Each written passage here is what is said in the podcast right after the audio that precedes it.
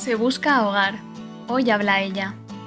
Está casi acabando el verano y con septiembre asomando empieza la búsqueda desesperada de última hora de pisos compartidos para estudiantes, becarios y demás.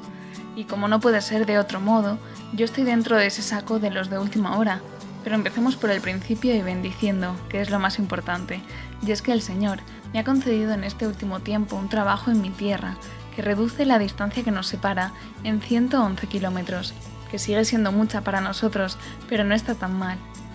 En definitiva, con mi nuevo trabajo, esta vez en una capital más pequeña, necesito formar un nuevo hogar y la verdad es que con la experiencia de este último curso, hacer del piso de estudiantes un hogar, el listón está muy alto, pero hay que dejarse sorprender.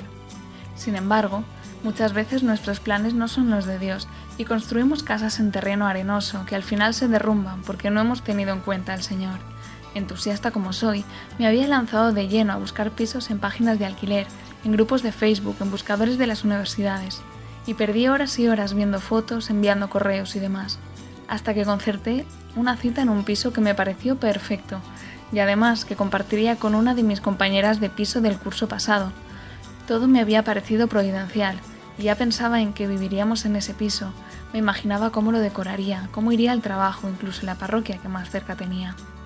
Y sin embargo, tras una llamada dos días después, veo que nos quedamos sin el piso, que se nos han adelantado, y siento rabia hacia el casero y no dejo de pensar en la injusticia que nos han hecho.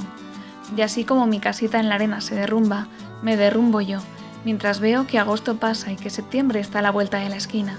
Y mientras me derrumbo, maldigo sin parar, y me invade una sensación de impotencia que incluso me preocupa, solo por un piso.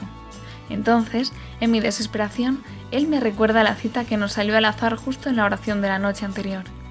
A aquel que tiene poder para realizar todas las cosas incomparablemente mejor de lo que podemos pedir o pensar, conforme al poder que actúa en nosotros, a Él la gloria en la Iglesia y en Cristo Jesús por todas las generaciones y todos los tiempos.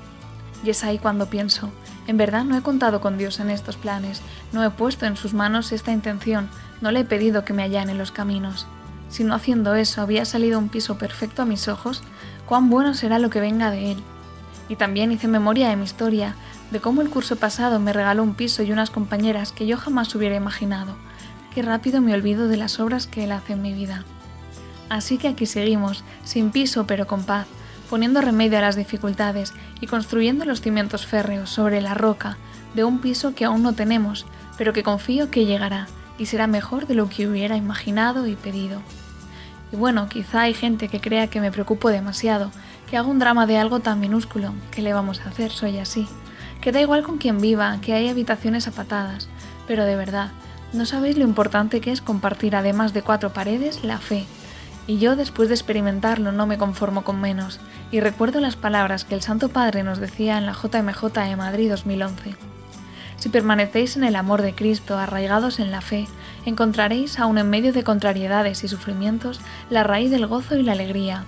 La fe no se opone a vuestros ideales más altos, al contrario, los exalta y perfecciona.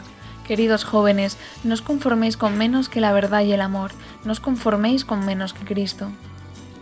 Así que, aunque cueste, quiero poder vivirlo porque en mi día a día tendré sufrimientos, injusticias en el trabajo, días malos, pero también alegrías, buenas noticias, y querré llegar a casa y poder compartirlas, tener una palabra que me dé luz, como hizo él conmigo.